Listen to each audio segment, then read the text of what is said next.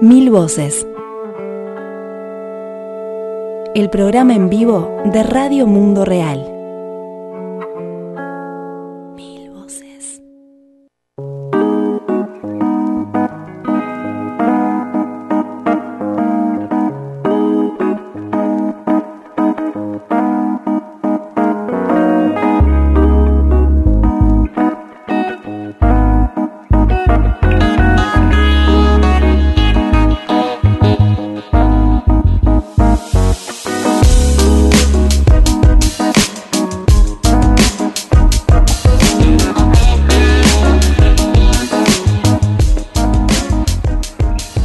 Días, buenas tardes, buenas noches. Es el Mil Voces 361 del viernes 2 de agosto. José Losegui por acá les habla. Azul Cordo, ¿cómo le va? Bien, buenas tardes. Muy digo bien. yo. bien. ¿A quiénes tenemos tras los vidrios haciéndonos la locución del programa? Están Federico y Edgardo. Muy bien. Como siempre. Federico y Edgardo Matioli, muy bien. Azul, bueno, después de una semana estamos de nuevo por este espacio. Así es, para darles el resumen semanal de noticias en Radio Mundo Real. Empezamos con los titulares. Muy bien. Finalizó el vigésimo quinto encuentro del Foro de Sao Paulo que tuvo lugar en Caracas, la capital venezolana, con un fuerte llamado a la unidad de los pueblos ante la multifacética ofensiva reaccionaria del imperialismo estadounidense y de la derecha oligárquica aliada en la región. Sí, y en ese mismo país la corriente revolucionaria Bolívar y Zamora y las brigadas de defensa popular Hugo Chávez denunciaron el asesinato de seis compañeros por parte de un grupo armado pagado por sectores de la derecha terrateniente de la zona. Así que vamos a estar compartiendo estas noticias desde Venezuela. Exacto, y con algunos audios como hacemos siempre. Por otra parte, organizaciones nucleadas en la Cumbre de los Pueblos 2019 rechazan anteproyecto de ley sobre cambio climático en Chile y lo califican de efecto publicitario. Sí, y en Costa Rica el movimiento Ríos Vivos logró frenar la construcción de un proyecto hidroeléctrico sobre el río San Rafael, así que también en el último tramo del programa tenemos algunas buenas noticias, como esa y otra desde Argentina.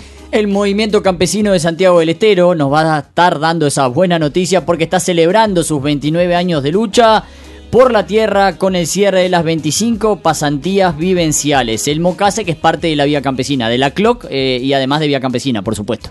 Así es, y para cerrar el programa estaremos hablando desde aquí, desde Uruguay, donde transmitimos el Mil Voces, para decir que no hay nada que votar, a pesar de que hay un llamado a votar el domingo 4 de agosto, cuando se realice un pre-referéndum para habilitar después un plebiscito que busca derogar la ley integral para personas trans, que justamente defiende los derechos de este grupo de personas que son de las más vulneradas en la sociedad. Así que vamos a estar hablando de qué trata esta ley y por qué hay que defenderla.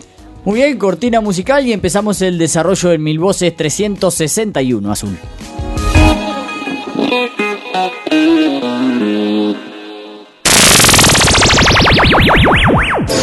Comunicate con nosotros.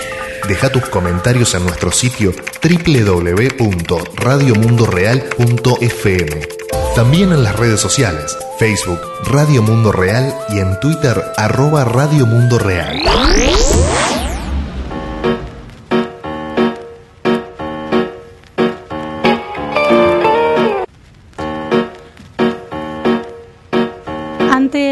Desintegrador de la derecha, opongamos el plan integrador, soberano y digno de nuestros pueblos. Frente a los tratados de libre comercio propiciados por Estados Unidos, fortalezcamos los proyectos de integración soberana como la CELAC, el ALBA, el Mercosur y otras iniciativas integracionistas, populares y autonómicas. Así dice parte de la declaración final del 25 encuentro del Foro de San Pablo, que se realizó del 25 al 28 de julio en la capital de Venezuela, Caracas. Con representantes de organizaciones sociales, sindicatos y partidos políticos, el encuentro hizo hincapié en fortalecer las luchas por la justicia para todos y para todas, por la emancipación social, por la plena soberanía política, la independencia económica y la autodeterminación de nuestros pueblos, como recordó la referente de la Marcha Mundial de las Mujeres de Brasil, Nalu Faría. Nosotros como Marcha Mundial de las Mujeres, que estamos organizadas en el mundo entero, tenemos siempre como dos principios nuestros reforzar nuestra autoorganización como mujeres, tener nuestro movimiento nuestra agenda, organizar luchas mundiales de las mujeres, pero también construir en conjunto con los movimientos y con los sectores progresistas de izquierda un sujeto político unificado, unido, plural, diverso, porque sabemos que solo así podremos tener la fuerza que necesitamos. Y en ese sentido, acá en las Américas, la Marcha Mundial de las Mujeres es parte de varias de las plataformas de lucha que se organiza por acá. Y en particular hoy, acá en este foro, estoy también invitada como parte de la Jornada Continental por la Democracia y contra el Neoliberalismo. Y queremos justamente decir que este proceso de diálogo con el foro de São Paulo que tuvimos, como ya dijo nuestro compañero Julio, en Habana, en el último foro, también ha, ha tenido un antecedente que fue la presencia del Foro de São Paulo en nuestro encuentro en Montevideo en 2017. Y ahora estamos justamente en el proceso de organizar un nuevo encuentro en La Habana de 1 a 3 de noviembre, en donde estamos la jornada continental en conjunto con el CAP, el Instituto Cubano de Amistad de los Pueblos, buscando construir este evento que estamos llamando como un evento antiimperialista de solidaridad contra el neoliberalismo y por la democracia. Y en este punto queremos justamente avanzar en este proceso de construcción de agenda colectiva, de procesos de lucha conjunta y reafirmar que nuestro propósito es justamente construir la jornada continental como este proceso amplio, diverso, que puede contribuir con la unidad y con la construcción colectiva de los movimientos en la región.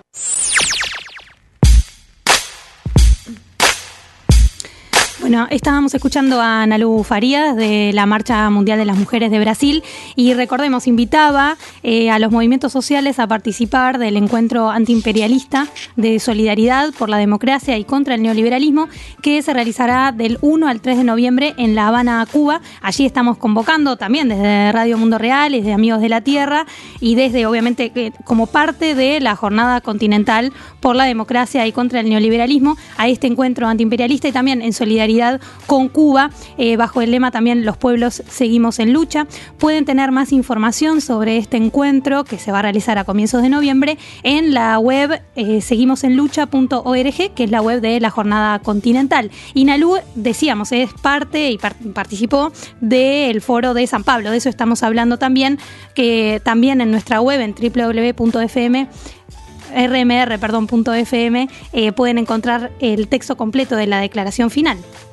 Exacto, Azul, y invitamos además a la gente a ver la nota del camino de la construcción y la unidad para ampliar allí sobre lo que eh, nos comentaba Nalú y la estábamos escuchando recién. En línea con esas palabras de Nalú Azul, la declaración final del encuentro del Foro de San Pablo llamó a continuar construyendo la más amplia unidad antiimperialista y antineoliberal con respecto a la diversidad de los partidos y fuerzas políticas de izquierda, con respeto, perdón, a la diversidad de los partidos y fuerzas políticas de izquierda y progresistas, de los movimientos sociales y populares que los unen, y los gobiernos de izquierda y progresistas para derrotar la ofensiva imperialista y la profundización y o restauración del neoliberalismo. La declaración además convocó de forma urgente a fortalecer el movimiento mundial en defensa de la paz, la democracia y las conquistas sociales alcanzadas. Sí, la declaración final también se refirió a la conducta internacional agresiva e irresponsable de la actual administración de Trump en Estados Unidos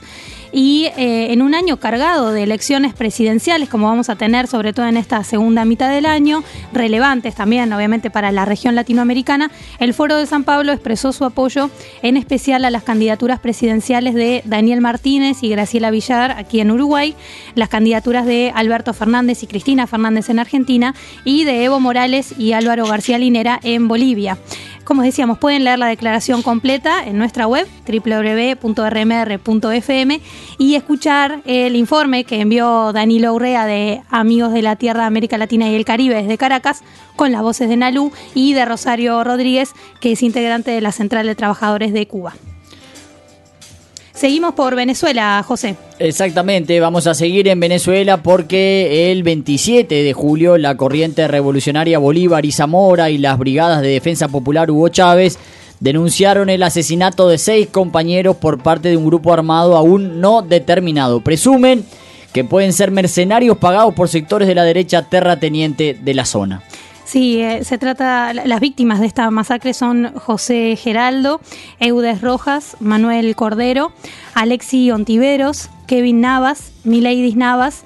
Eh, ellas fueron las víctimas de este crimen, todos militantes chavistas, integrantes de las Brigadas de Defensa Popular Hugo Chávez jóvenes en general, además que tenían hijos, por ejemplo, en el caso de Miladis tenía cinco hijos y en total hasta ahora han relevado unos 14 niños que se han quedado, eh, bueno, sin, sin padres eh, en general y sin la madre en el caso de Miladis. Exactamente, Azul, las brigadas son un instrumento organizativo creado por la corriente revolucionaria Bolívar y Zamora. Hablamos de las brigadas de defensa popular Hugo Chávez para responder a las formas de violencia que la derecha venezolana viene implementando desde hace años contra las fuerzas chavistas, confrontar y defender el territorio. En el estado de Barinas, donde ocurrió esta masacre de la cual estamos informando, las guarimbas fueron muy fuertes entre abril y julio de 2017, por ejemplo, en el municipio de Sucre.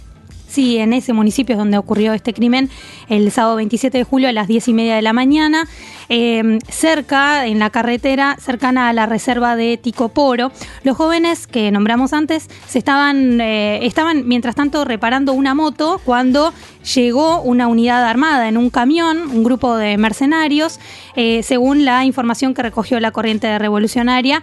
el grupo tendría formación militar, este grupo de mercenarios, este grupo armado que llegó a atacarlos, tendría formación militar por la forma de desplazarse en el lugar, además que iban con sus rostros cubiertos y iban encubiertos ellos en un camión que transportaba leche, que es algo muy común en esa zona, es una zona de tránsito, ya vamos a, tener una explicación más en profundidad al respecto. Se bajaron de este camión y ejecutaron a cada uno de estos seis jóvenes con un tiro de gracia inclusive en la frente. No hubo ningún enfrentamiento, aunque la prensa hegemónica dijo que sí, y de hecho los cuerpos presentaban golpes eh, previos a ser ejecutados.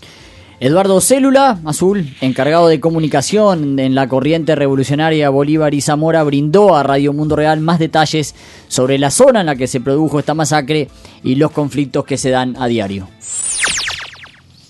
La zona en la cual estos compañeros desempeñaban fundamentalmente su, su, trabajo político, su trabajo social, su trabajo organizativo, es una zona muy fuertemente asediada hostigada por grupos irregulares pertenecientes a mafias del contrabando, a mafias del narcotráfico, a mafias vinculadas al tráfico de gasolina, vinculadas al tráfico de madera, porque esa es una zona de producción de madera. Y en general, esas mafias que tienen bandas, que tienen grupos armados, que tienen gente preparada para la violencia, y organizada para eso, funcionan en gran nivel articulados con los sectores ganaderos y terratenientes de la zona. Lo que nosotros podríamos calificar como la burguesía agraria de ese sector, de esa zona del país, eh, está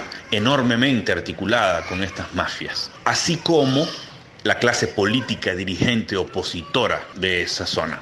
La derecha política de ese territorio, de ese municipio y de los municipios vecinos está íntimamente vinculada con todos esos grupos irregulares de mercenarios, de bandas y mafias contrabandistas.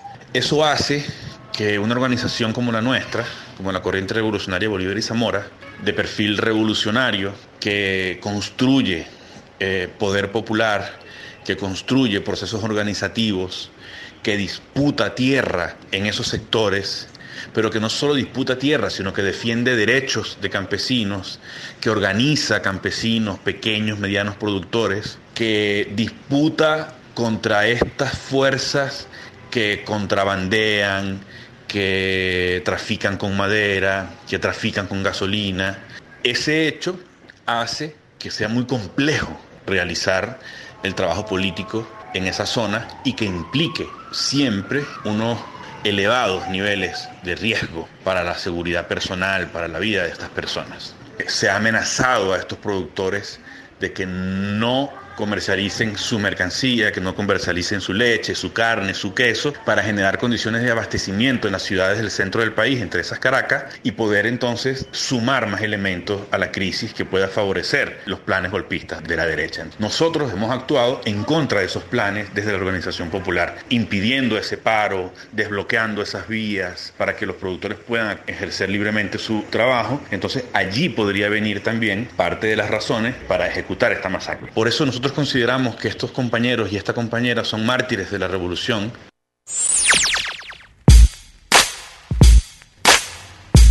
Escuchábamos a Eduardo Celo, el encargado de comunicación en la corriente revolucionaria Bolívar y Zamora, que nos explicaba de manera muy profunda qué es lo que está pasando en esa zona, o sea, por qué está no ahora, que no es de ahora, justamente decíamos, las guarimbas se intensificaron en particular eh, en 2017 hasta el momento y como explicaba Eduardo es una zona donde, eh, bueno, puede circular muchos productos para llegar a abastecer a la capital, a Caracas, entonces se producen bastantes ataques desde la derecha que quiere desestabilizar el gobierno, en este caso de Nicolás Maduro, ¿no?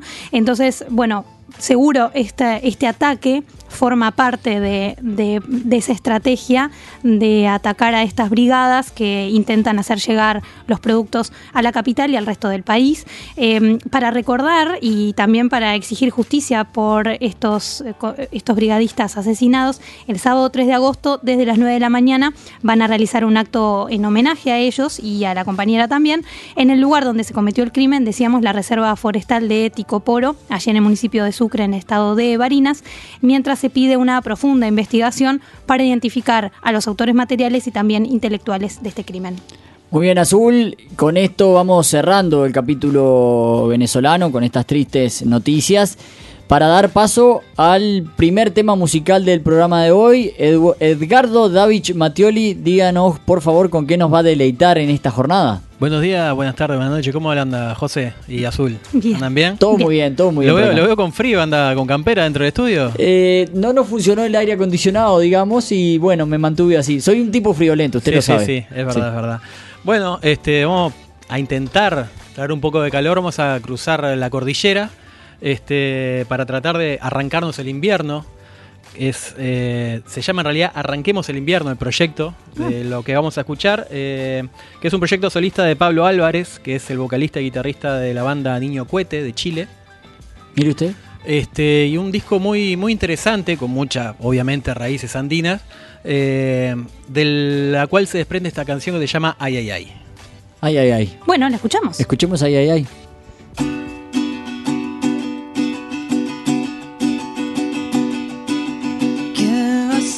Este bosque nativo. Cuando todos nos hayamos ido, florecerá libre sobre esta tierra. Mientras morimos todos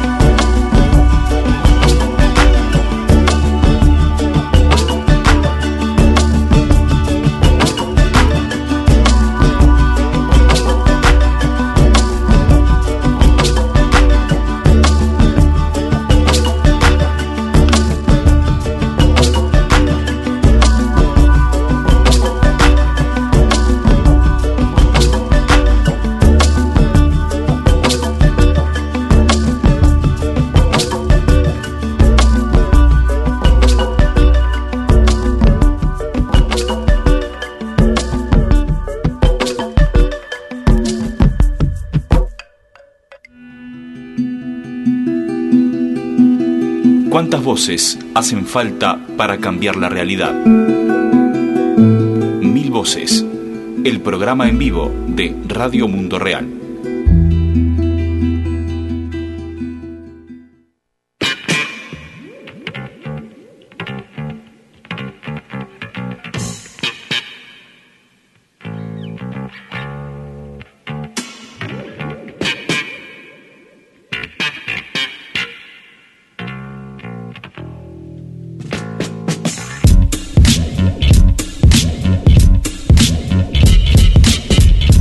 Ay, ay, ay, de arranquemos el invierno, estábamos escuchando Azul y nos vamos a ir metiendo en Chile. Representantes del centenar de organizaciones que integran la Cumbre de los Pueblos 2019 en ese país se manifestaron el 31 de julio, esto es hace tres días, dos días, ¿no? Dos días frente al Palacio de la Moneda en la capital de ese país para criticar, Santiago, ¿verdad? Para criticar la propuesta del anteproyecto de ley sobre cambio climático que calificaron como efectista de cara a la realización de la COP25 de Naciones Unidas en diciembre, Azul. Sí, dijeron que este anteproyecto mantiene la falta de compromiso estatal en la reducción de las emisiones de gases eh, de efecto invernadero. Eh, José, si te parece, vamos a escuchar a Jimena Salinas, que es la presidenta de CODEF, Amigos de la Tierra de Chile, quien sintetiza las principales críticas de las organizaciones. Azul, por las dudas, algún despistado despistada, la COP25 de Naciones Unidas son es la vigésimo quinta ronda de negociaciones de ONU sobre cambio climático, por las dudas que no claro, claro. que paradójicamente se va a presentar en, Chile, donde justamente se está denunciando que no hay ningún compromiso en torno a eh, reducir justamente las emisiones de gases de efecto invernadero, ni otro tipo de compromisos en Chile, eh, que ya vamos a estar hablando, un país que tiene mucha contaminación y que contribuye bastante en afectar el cambio climático. Muy bien, ahora sí entonces Jimena Salinas de CODEF. Desde la Cumbre de los Pueblos es súper importante manifestar el rechazo al anteproyecto de la ley marco de cambio climático que está proponiendo el gobierno, principalmente porque no se da respuesta a las principales solicitudes y ocupaciones de los pueblos y de las comunidades con respecto a las verdaderas medidas que se tienen que enfrentar en torno a, por ejemplo, políticas de carbono neutro o de absorción de carbono. Y se siguen incentivando acciones y también políticas de gobierno contrarias al bienestar de las comunidades y sus culturas y sus formas de vida y directamente no da cuenta de la profundidad y la gravedad de la crisis climática y ecológica global. No menciona la responsabilidad de las potencias industrializadas ni emergentes, ni tampoco se hace cargo de ninguno de sus impactos, además que no propicia y no propició tampoco una real participación ciudadana, no solamente en un carácter de consulta, con talleres o diálogos, sino que una real participación con tiempo y que realmente eh, se escuche las demandas de las comunidades y de la ciudadanía en general. Esto favorece categóricamente la lógica empresarial privada, así que desde la cumbre de los pueblos se exige directamente al gobierno de Sebastián Piñera crear una legislación a la altura de la crisis climática y ecológica no es algo que quede solamente en la declaración de intenciones porque se acerca la COP o se realiza esta instancia de la COP 25 de cambio climático en nuestro país. No es la idea seguir avalando que el gobierno se muestre como un país responsable ambientalmente si a nivel interno es incoherente con sus acciones y sus políticas ambientales.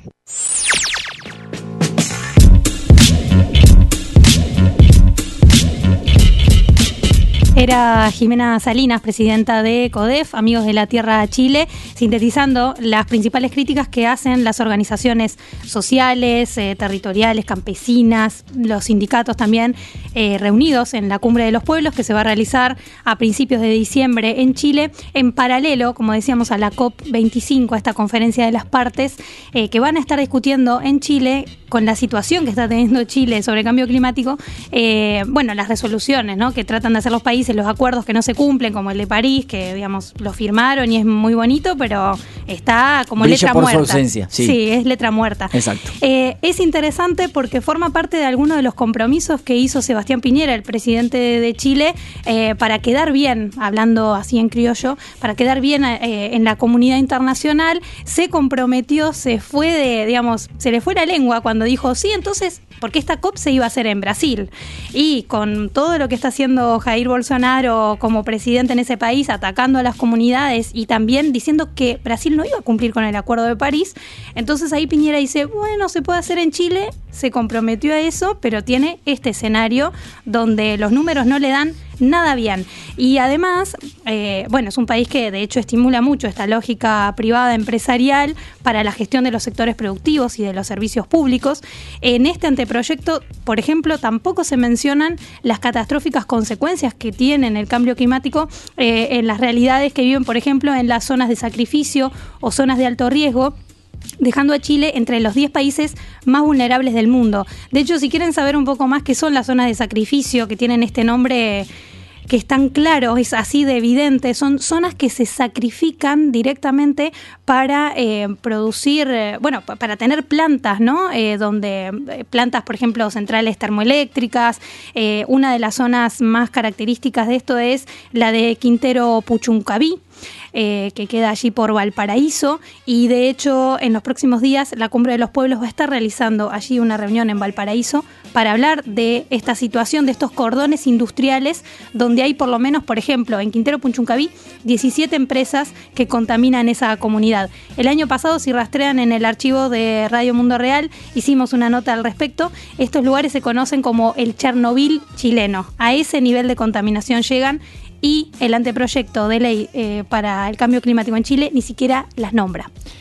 Azul, recordemos que en 2018 las emisiones de dióxido de carbono alcanzaron un récord histórico en el mundo al llegar a las 37,1 gigatoneladas, lo que equivale a un 2.7% más de dióxido de carbono del generado en 2017 según un informe que fue dado a conocer por The Global Carbon Project, generado por 76 científicos de 57 instituciones de investigación en 15 países. Recordemos que en la actualidad el 40% de la electricidad en Chile se obtiene del carbón, que es una de las fuentes más sucias y contaminantes que puede haber.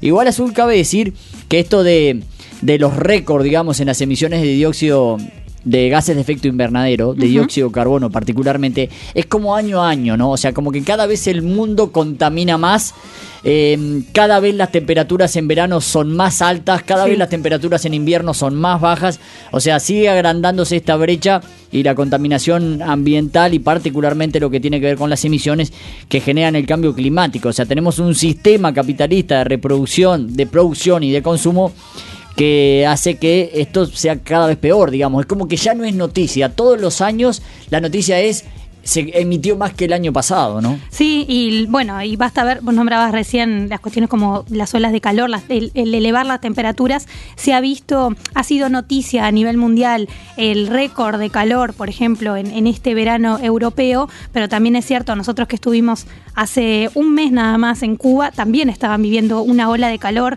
temperaturas récord para lo que es el verano en la isla, y eh, de hecho esta ola de calor golpea, por ejemplo, hasta en Groenlandia, donde hace un día nada más, este primero de agosto, empezando este mes, se informaba que hubo un deshielo récord en Groenlandia. O sea, imaginémonos, ahí basta ver los mapas donde se muestran como estas zonas rojas justamente, eh, cómo se está elevando la temperatura del planeta y tiene que ver con todas las medidas que no tomamos para reducir justamente las emisiones de, gases de efecto invernadero y de otras cuestiones, ¿no? Hablábamos hace un rato del aire acondicionado, bueno, tendríamos que tenerlo en otra temperatura, o sea, tomar ciertas medidas desde lo más chiquito hasta los responsables más grandes, que son este tipo de industrias, para reducir estas emisiones, ¿no? Exactamente, pero que la carga global, la carga más fuerte la tienen que tener sin duda los países del norte, eh, el sector corporativo, que son quienes son los verdaderos responsables de la crisis climática que padecemos desde mediados del siglo pasado, desde la época de la revolución industrial en adelante, Azul. Seguro.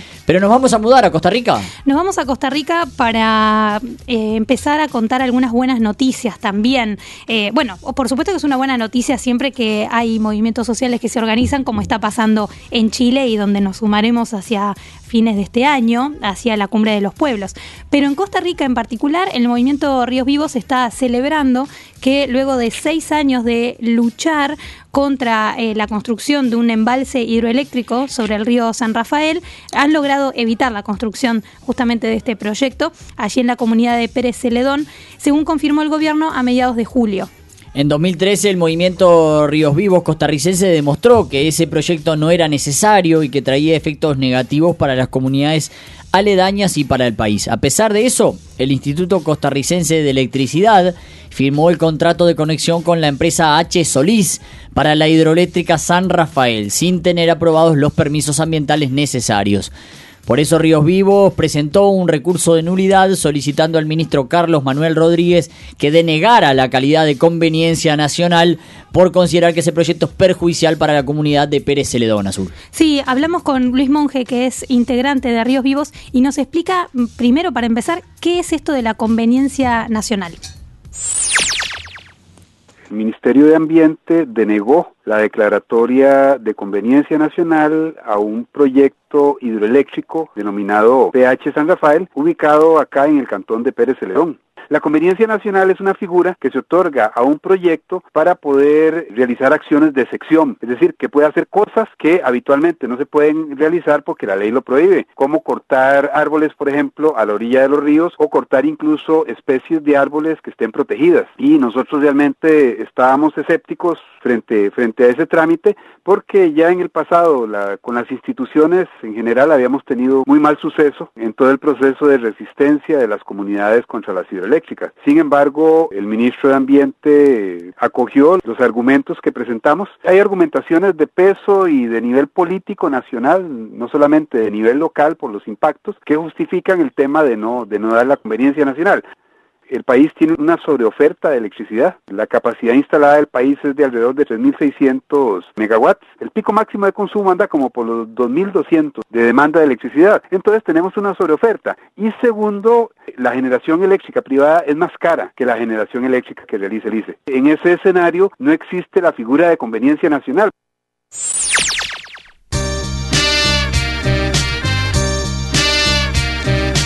Era Luis Monge, integrante de Ríos Vivos, a quien ahora seguiremos escuchando también. Nos comentaba entonces un poco cómo es que lograron eso que pretendían en 2013, que es que el Ministerio de Medio Ambiente eh, hiciera un anulara este, esta conveniencia nacional, este, eh, denegara esta calidad de conveniencia nacional que permite excepcionalmente actuar sobre determinada zona del país, en este caso para producir energía a través de proyectos hidroeléctricos. Luis también nos cuenta cómo comenzaron esta lucha en la comunidad hace seis años para impedir la instalación de este proyecto y a quiénes se enfrentaban. Porque así como muchas veces repasamos el caso de Berta Cáceres en Honduras enfrentándose a la empresa ADESA que quería generar el proyecto hidroeléctrico de Agua Zarca, allí en el río Hualcarque, esto es algo, Salón de la Distancia es algo similar en cuanto a los planteos, por supuesto, porque aquí también se enfrentaban a una empresa grande como H. Solís, una de las más poderosas en Costa Rica, que ya obtuvo numerosas licitaciones para obras públicas por entregar eh, ciertas dádivas y favores al gobierno. Escuchamos entonces a Luis Monge. Lo que ocurrió fue que en el 2013 nos dimos cuenta de una instancia, la pastoral social de la Iglesia Católica, se dedicó a difundir en los pueblos el tema de que estaban planteados 17 proyectos hidroeléctricos sobre la cuenca del río Térraba, en las subcuencas de los ríos que bajan desde la cordillera de Talamanca hacia ese río. En realidad, el proyecto hidroeléctrico San Rafael fue el último baluarte, digamos. ¿Por qué? Porque amparados en que habían logrado mediante dávidas y manipulación el apoyo de algunos líderes locales, les parecía que era el proyecto más viable que ellos tenían. Y nosotros como Ríos Vivos, pues también hicimos lo propio, es decir, enfocamos también todo el peso de nuestra acción hacia el río San Rafael, es decir, todos los pequeños comités que, que veníamos estado trabajando y aprovechando la experiencia desarrollada en estos años de lucha, porque ya aprendimos mucho, por ejemplo, todo este tema del análisis del mercado eléctrico que no lo conocíamos, todo el tema de los impactos de las hidroeléctricas, todo el tema de la tramitología que se realiza para eso, todo el tema de cómo poder enfrentar administrativamente esa, esa tramitología, etcétera, y fue una experiencia acumulada y que fue elevando las capacidades que teníamos en conjunto, un efecto sinergético, digamos, de la acción de resistencia ciudadana, todo ese capital de conocimiento, de experiencia, se invirtió en el río San Rafael. es una de las empresas más grandes del país, es la empresa chineada del gobierno, recibe la mayoría de los contratos de obra pública en el país y con una gran capacidad de manipulación hacia las comunidades, con un fuerte arraigo en la institucionalidad, porque parte del problema que hemos tenido era el tema de la colusión, el entendimiento malicioso entre funcionarios de instituciones y la empresa, que tramitaron de forma irregular muchos de los permisos. En ese escenario fue que hemos estado durante los últimos tres años más o menos, las comunidades alrededor del río San Rafael mantuvieron la Comisión de Defensa del río San Rafael, un grupo conformado básicamente por pensoras campesinas, hombres y mujeres de esas comunidades que quienes valientemente han resistido durante estos tres años de lucha porque incluso han habido ataques personales a nivel político, fricciones que se han generado en las comunidades e incluso agresiones físicas se dieron en algún momento en este proceso. Interesante, interesante, así como sintetizaba Luis Monge eh, esta, esta capacidad de construir la resistencia contra este proyecto eh, de la empresa H. Solís, este proyecto hidroeléctrico que querían llevar sobre el río San Rafael me parece que está bueno cuando escuchamos estos testimonios porque mm, da cuenta de cómo se va construyendo la resistencia, ¿no? Que no es algo automático, ni estar en resistencia implica todo el tiempo estar enfrentado a agentes que vienen, por ejemplo, en este caso de las empresas o cuando la policía también trabaja muchas veces para las empresas y quiere, eh, digamos, actuar y despojar a las comunidades de su territorio. Construir la resistencia también implica em, tomar conocimiento de que qué dicen estos contratos, ¿no? cómo van a hacer eh, esta venta de servicios y eh, eh, qué arreglos hacen las empresas, muchas veces multinacionales, con los gobiernos. y es interesante también que Luis Monge nos contaba cómo estos, este tipo de proyectos hidroeléctricos derivan o, de los tratados de libre comercio, ¿no? Eh, cuando se hacen los tratados de libre comercio también se negocian estas cosas. Muchas veces la privatización, privatización de servicios como el servicio eléctrico, en este caso del Instituto Costarricense de Energía, el ICE, em, y cómo, bueno, eh, eh, para instalar estos proyectos implica despojar a las comunidades de su territorio.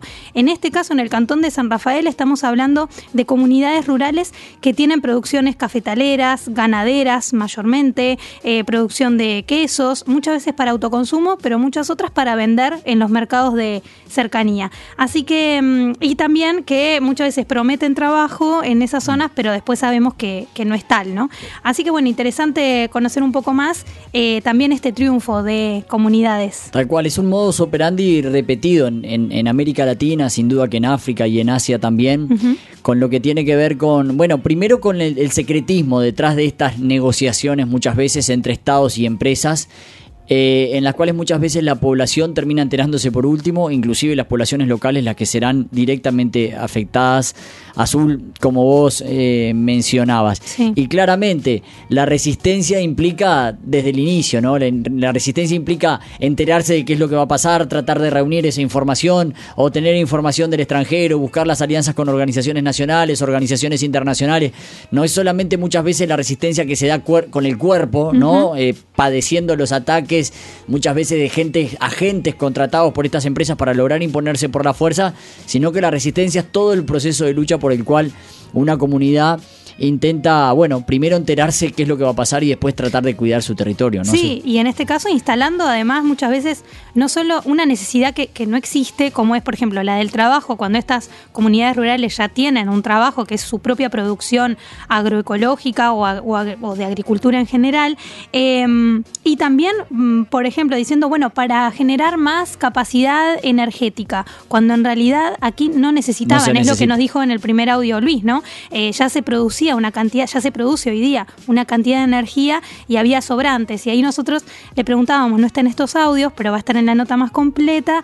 Eh, bueno, ¿Qué hace, ¿qué hace, con esa energía Costa Rica? La vende, ¿no? Y él decía, bueno, en realidad ni siquiera hay mercado para que la vendan porque forma parte del plan Puebla-Panamá, que ha sido muy complejo y que en realidad ha perjudicado a, todos los países allí por Centroamérica. Esto de la energía para qué y para quién, ¿no? Que siempre las organizaciones sociales han, colocado. Exacto. Ante tantos proyectos eh, hidroeléctricos, energéticos, etcétera, etcétera.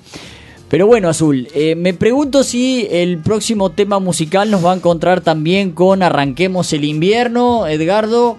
eh, vamos a seguir con esa lógica de siempre, obviamente, de que tenemos dos temas del mismo grupo. Sí, a no ser que usted esté en otro programa, que no sea Mil Voces, o sea su primer Mil Voces, este, y Siempre, que, conozca siempre la- que entramos en esta sección me siento atacado.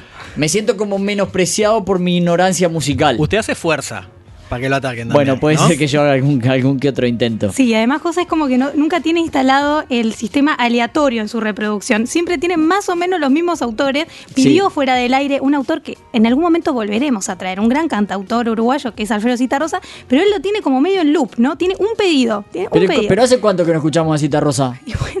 No, Bueno. eh, es verdad, hace un montón que no lo escuchamos. Porque la venimos, la venimos Tome- tome piloteando usted, para que usted. para que conozca otra otra Es- música. Sí, tratamos de Estoy variar un montón, poco estoy el aprendiendo. espectro musical de, de usted y de la audiencia también, ¿no? Sin No, menospreciar a, yo no, voy a- obviamente yo no, no tengo por qué pensar que la audiencia no sabe de música. Yo no sé, acepto lo que a mí me toca, pero usted por qué habla de la audiencia. No, no, no, Bueno. yo intento compartir música nueva. Ah, muy bien. No muy artistas consagrados como Alfredo Citarrosa, obviamente. Tratar de, de- de de mover un poquito Seguro. es- Muy bien. ese abanico. Y es por eso que hoy estamos con Arranquemos el invierno. Arranquemos el invierno eh, con Pablo Álvarez, este chileno, que en un acto de empatía con usted, José lo sé, que es bastante friolento, eh, se va a despedir de este espacio musical, de este Mil Voces. eh, con- 361, el 361, es verdad. eh, con su disco Sol de los Andes y esta canción que se llama Espíritus Cordilleranos. No sé si hasta ahora le gustó la música que veníamos escuchando. Me gustó, me ¿Le gustó, ay, ay, ay, me gustó, ay, ay, ay. Y aparte viene al pelo, porque hoy es un día particularmente frío en Montevideo. Sí. Está muy frío, ¿eh? No tengo ni idea de la temperatura. ¿Cuánto será que tenemos de Yo temperatura creo hoy? que salimos con 9 grados. Con 9 grados, Sí. ya siendo las 12 del mediodía, ¿no? Ahora Sí. las 2 de la tarde, pero digo. Sí, o, sí, muy o vaya frío. a saber qué hora es cuando nos escuchen. Sí, Pero- Eso es una información que a la gente seguramente le esté Bueno, pero a ver, si, carcomiendo la cabeza. si ¿no? hace ¿Cómo 9 estará? grados al mediodía, imagínese lo que sería a las 6 de la mañana. Usted Bueno. está durmiendo a esa hora, así que no, no le mienta Yo a la estaba gente. durmiendo, yo, yo estaba durmiendo, claramente. Eh, ¿Arrancamos el invierno? Arrancamos el invierno con espíritus cordilleranos.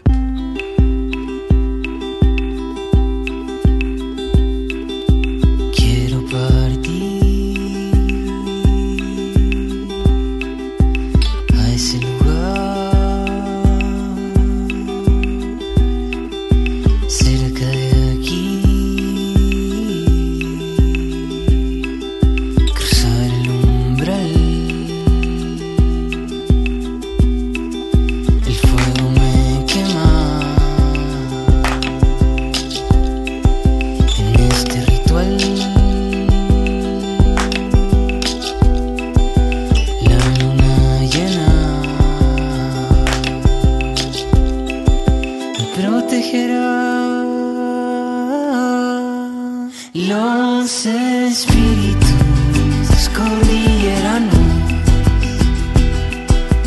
me atrapan en este lugar. Las cenizas, el chucao,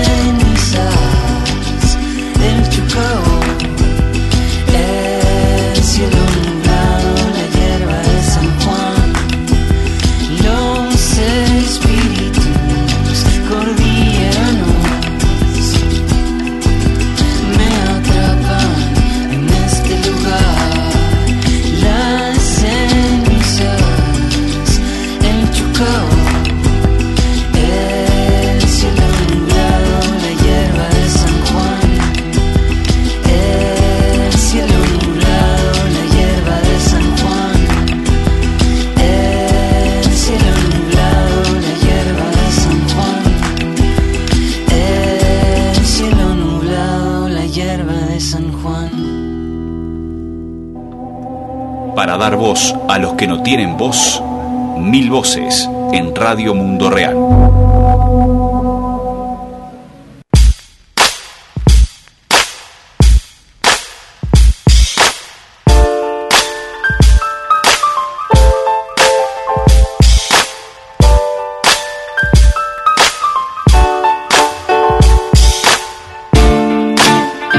Muy bien, Azul. Dígame entonces, ¿qué estábamos escuchando? Eh, arranquemos el invierno. Muy bien, arranquemos. Desde Chile.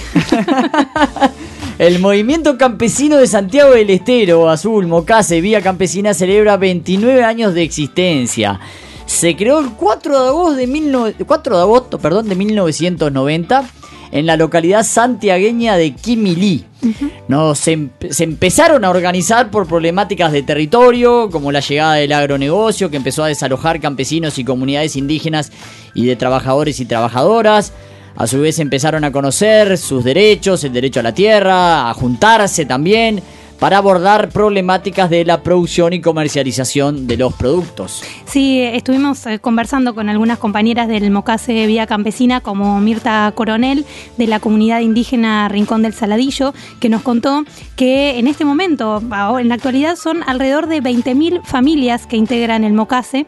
Trabajan también con jóvenes y con sus familias que viven en los márgenes de las ciudades porque fueron desalojados por el agronegocio para que vuelvan al campo. Ejercen también el derecho a la salud y a la educación a través de la Escuela de Agroecología, por ejemplo, en Quimilí, que se donde asisten una vez al mes. También tienen el campamento de jóvenes y una universidad campesina, la UNICAM, en Ojo de Agua.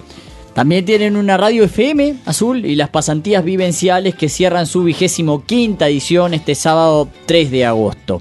Por eso vamos a escuchar a Florencia que nos cuenta de qué consisten o en qué consisten las pasantías.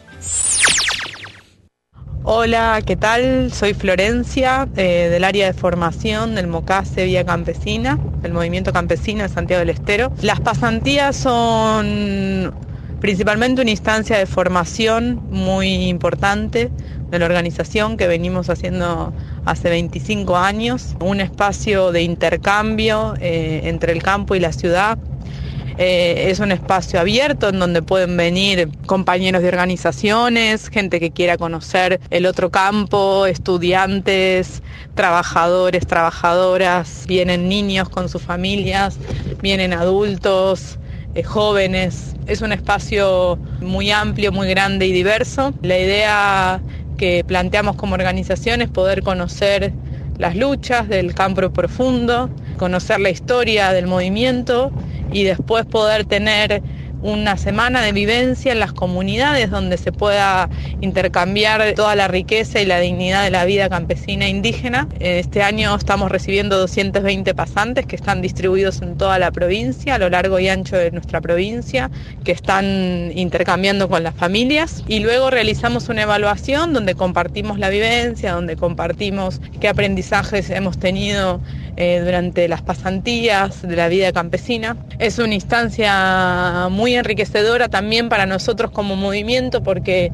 viene gente, bueno, de diferentes países, continentes, de nuestra América Latina, así que también es una instancia donde nuestro campesinado, nosotros como organización compartimos también las luchas de otros lugares, ¿no? Donde también compartimos con organizaciones barriales cuáles son sus vivencias, cuáles son sus luchas también cotidianas y también dignificar la vida en el campo, ya que al recibir en las casas, digamos, ¿no? Los compañeros y compañeras que reciben en las casas cuentan de su vida, de sus luchas, de su cotidiano, de, de sus eh, aciertos, de sus angustias, de, de todo lo que nos pasa en la vida. Entonces, también es una instancia muy rica para, para los compañeros y compañeras que reciben. Todos los años las hacemos en las vacaciones de invierno porque es un momento lindo también porque generalmente los estudiantes están en receso. Es el momento de también donde las familias acá están en receso escolar, entonces pueden recibir visitas. Un saludo, un abrazo muy grande a todos y todas.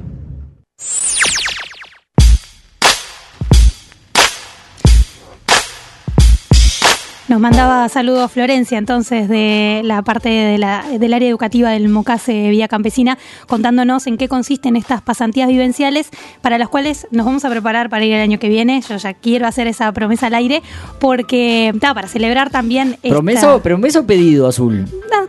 Vamos a- Necesitamos vamos a que nos inviten primero, ¿no?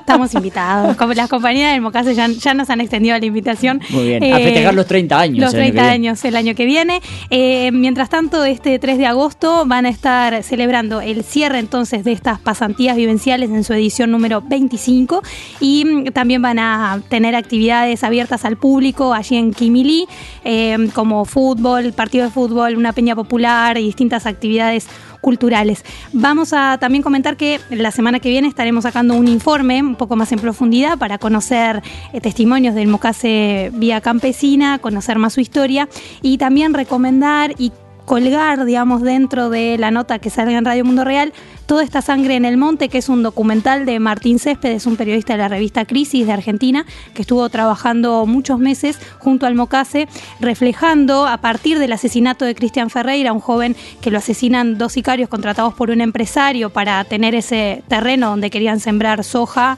transgénica. Eh, vamos a estar ese documental es muy bueno para reflejar también eh, la forma de, de trabajar y de vivir en el Mocase. Fue en 2016 el asesinato de Cristian, se me, se me escapa un poco ahora el año, hace Mm, unos años. ya- ahora ya chequeamos, chequeamos el dato y lo, y, y- y lo informamos. Azul y vaya de nuestra parte, de todo el equipo de Radio Mundo Real, el abrazo fraterno para compañeros y compañeras del movimiento campesino de Santiago del Estero, del Mocase, que mm, sus luchas han sido, digamos, mm, eje de muchas noticias, entrevistas, informes de Radio Mundo Real a lo largo de los años y especialmente por tantas colaboraciones hasta ahora. El abrazo a quien, a quien Azul, a quién vamos a abrazar especialmente. Bueno, en particular a Deolinda Carrizo, que siempre está presente para producir desde allá noticias y información para enviarnos a Radio Mundo Real. A la vieja y querida Deo Carrizo. A la Deo. A ver, que no se me enoje por lo de vieja, ¿no? No, no, porque de hecho no, pero y también a, a sus hijos en particular, el más chiquitito, a Héctor, que nació hace poquitos meses y es un divino total.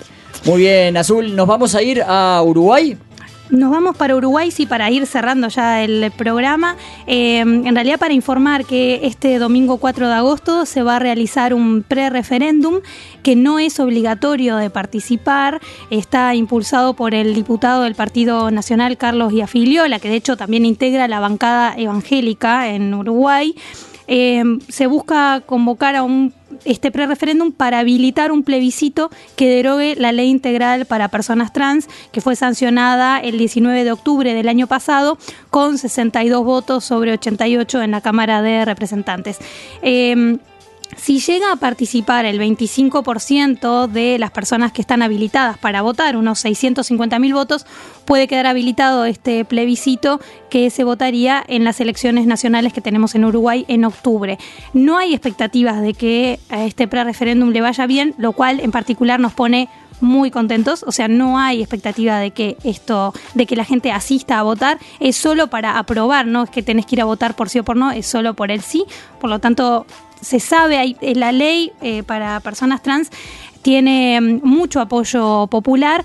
¿Por qué? Bueno, entre otras cosas porque viene a reparar y a tratar de visibilizar la situación de las personas trans que son de los sectores más vulnerados en nuestra sociedad eh, y por lo menos reparar la situación de desigualdad y garantizar algunas políticas públicas que disminuyan la discriminación estructural y permanente que sufren las personas trans a lo largo de toda su vida. Recordemos que tienen una expectativa de vida bastante baja. Además, esta ley también incluye una reparación económica y simbólica para víctimas de la violencia institucional, en especial durante la dictadura militar, la última dictadura en Uruguay, que fue entre el 73 y el 85, pero esta reparación llega inclusive hasta el 89, porque por lo menos hasta ese año se registran racias eh, que afectaban especialmente a las personas trans, eh, a ver, en su condición eh, de, género, porque muchas de ellas se dedican de hecho al trabajo sexual y en esa época era prácticamente la única salida laboral, hasta el día de hoy también sigue siendo. Y, bueno, en estas racias, pasándolas a buscar por ciertos lugares, eh, por ejemplo de aquí de la capital de Montevideo, luego sufrían torturas y otras violaciones a sus derechos humanos, eh, especialmente justamente por su condición de género. Discriminación ni hablar, también se les complica mucho acceder a la educación, a otro tipo de formación laboral, al trabajo, por eso esta ley incluye un cupo laboral de por lo menos 1% en lugares públicos y privados y también el acceso a la salud. Em, este diputado que impulsa el pre-referéndum ha cuestionado bastante eh, un, artículo que aborda, digamos, el derecho de los eh, menores de 18 años a hormonizarse con la autorización de sus padres, este, pero bueno, ya se sabe que de hecho de por sí hoy ya hay adolescentes que se hormonizan. Esto no es una, una cuestión generalizada entre la población trans, pero sí lo que se contempla es que se haga, si en todo caso ese adolescente o esa adolescente trans quiere hormonizarse, que se hagan las mejores condiciones de salud. Esto es lo que estamos pidiendo también y lo que contempla la ley. Que no se sigan violentando también el acceso a los servicios de salud, como han pasado las personas trans hasta ahora, eh, que durante cantidad de años, por ejemplo, para transformar su cuerpo y que se adecue más a lo que ellas quieren, por ejemplo, han tenido que pasar por intervenciones muy precarizadas, muy precarias, mejor dicho, eh, por ejemplo, con aceite de avión para inyectarse en lugar de siliconas, ¿no? Entonces, y eso impacta obviamente en la salud física, psíquica de las personas. Entonces, esta ley es muy importante defenderla porque incluye muchas de estas cosas que ya nombramos. Como decíamos en los titulares azul, por eso, por todo esto que explicaste, nada que votar en Uruguay. Cristian Ferreira Azul fue asesinado en 2011. Le re feísimo. Por cinco años le re. Pero, pero fue un caso, es un caso muy reconocido que justamente trata este documental, Toda esta sangre en el monte, el que hablábamos anteriormente del Mocase. Y, y bueno, entonces Vamos a ir cerrando este Mil Voces, pero queríamos comentar eh, esta nota, esta noticia de Uruguay, justamente, y para que se puedan informar mucho más sobre en qué consiste la ley trans, nada mejor que acudir a las personas trans, a meterse en las redes sociales y buscar eh, los colectivos como Unión Trans Uruguay o buscar en el Facebook todo lo referente a ley trans ya. Hay mucha información allí sobre la ley, que está bueno también que se multiplique en otros países de la región, ¿no? Muy bien, ¿vamos cerrando en mil voces con esto? Vamos cerrando. Eh, agradecemos también a los compañeros del otro lado del vidrio, a Edgardo Matiosli y a Federico. Exacto, y agradeciendo a Mediarte. Sí, exacto. Un abrazo. Bueno, hasta la semana que viene entonces.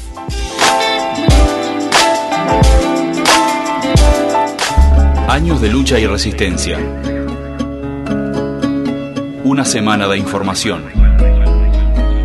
Una hora de noticias. Mil voces en Radio Mundo Real.